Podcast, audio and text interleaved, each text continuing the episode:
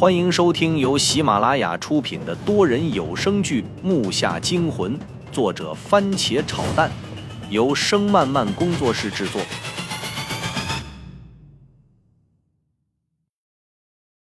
第五集。很快，下落与翻滚同时停止，我的脸和手脚通通都被石头与硬土给划破。从速度上来看，这个地方应该不算太深，有一米左右。这一下可把我摔惨了，屁股生疼。现在坐的地方，从触感上来说应该是青石板，因为屁股下是冰凉的感觉。回过神来，才发现面前全是黑的，而且很静，静的可怕。我心里很害怕，浑身不自然的打哆嗦，听着自己的心跳，我真有一头撞死冲动。可转念一想，我要有撞死那胆，我还害怕什么呀？我勉强站起来，大脑是一片空白，却是不自觉地开始想象《盗墓笔记》和《鬼吹灯》里的画面。这一想，感觉更冷了。好奇心驱使我伸手向前摸索着，很快我就摸到个东西，感觉上是那种带棱的大理石，整体形状应该是长方形的，很大。脑袋里第一个念头就是棺材。我头皮都炸了，谁不会这么想啊？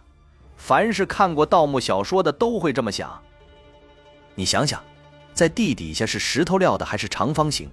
我后背已经开始冒凉气，越想越害怕，会不会有鬼或僵尸什么的？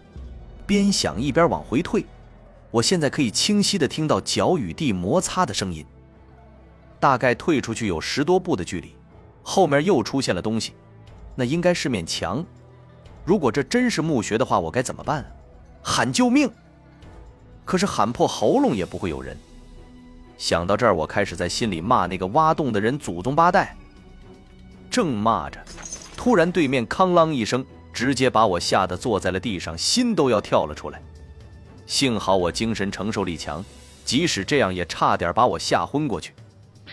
接着，那个长方体大石头开始有铁链子来回撞击的声音。觉得好像有什么要挣脱一样，我被吓得快要崩溃。爸爸为什么还不来救我呀？就在这个时候，我脖子一紧，直接被一个很大力气的东西向后拖去。刚想大叫，嘴又被捂上。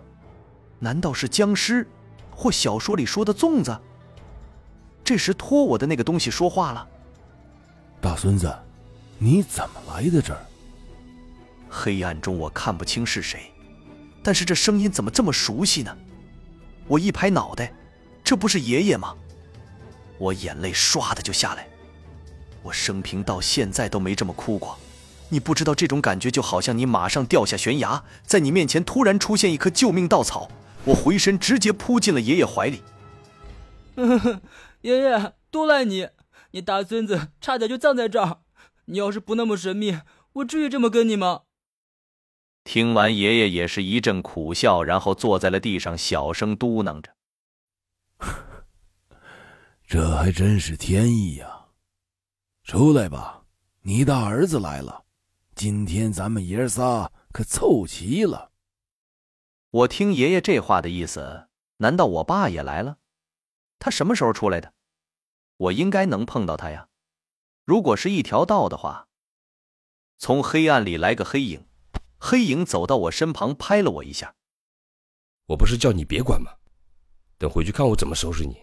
一天净嘚瑟，消停的日子你过多了是吧？这一听就是父亲他老人家。我看了看他俩，就觉得可笑。我这是忙啥呀？我真是服了你们俩了。我说爷爷，有啥事你就不能告诉你大孙子一声吗？我出门跟着你向左走，后来又走到那条小路，邪门死了。你们知道我碰到啥了吗？说到这儿我就想哭。爷爷听我说到这一下，把我拽住。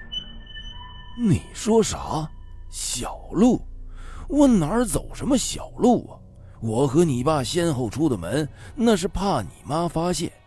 而在这一路上，我们两个是一起走的，而且是条很隐蔽的道。出门我们是右拐的，你却说是左拐。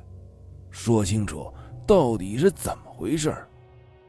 爷爷的声音很疑惑，我脑袋嗡的一声。我当时如果跟的不是爷爷的话，那个人又是谁？想到这，身体又开始哆嗦了。父亲又拍了我一下，道：“爷爷叫你说呢，快点说。”我就磕磕巴巴的把我跟踪爷爷，然后遇见大红蝌蚪，接着是白天出现鬼打墙，还有狸猫群间接吃人肉的事，通通都说了出来。好了，就这么多。我跟你们说，我今天都是你们害的。父亲听我这话，刚想发作，就被爷爷拦住。爷爷咳嗽了两声，道：“ 你跟的那个人不是我，那应该不是人。听你这么说，那狸猫应该是已经有了人性了，这倒是很稀奇。你走不出那个地方。”并不是什么鬼打墙，而是那狸猫迷惑了你的眼睛。那些东西到了现在这个程度，绝对可以让你在不知不觉中中招。哎，那他们让我走不出去干什么呢？如果要抓我，为什么没有杀我呢？我很疑惑这一点。他们是在举行什么仪式？是想困死你后把你喂蝌蚪？毕竟他们不是人，想法也很绕圈。那可不可以告诉我，我现在在哪里啊，老爸？我大咧咧的道。父亲也放松了下来，这次竟然痛快的说出了“墓室”，但只有两个字，差点就把我弄背过气去。我强装镇定，难道爸爸和爷爷在进行盗墓？接着爷爷低声说道：“还真是天意呀，云武，别害怕，爷爷今天就把所有的事情告诉你。”也把该给你的都给你。我名叫周云武，这个名字是爷爷给我起的，我也很喜欢。爷爷这么一说，说的我满头雾水。哎，爸爸、爷爷，你们这种活动，往好听的讲就是挖社会主义墙角；要是按不好听的讲，哎，是不是就是挖人祖坟或者是盗墓？这还挺刺激的啊！我这一说，爷爷和父亲都笑了。呵呵。你懂什么盗墓不盗墓的？去旁边站着去，我和你爷爷谈点事儿。父亲笑着拍了我一下，然后拉着爷爷往旁边挪了挪。我就这样在原地不敢动，毕竟这是古墓，傻傻的在原地幻想着。木下惊魂多人有声剧，感谢您的收听，更多精彩内容，请听下集。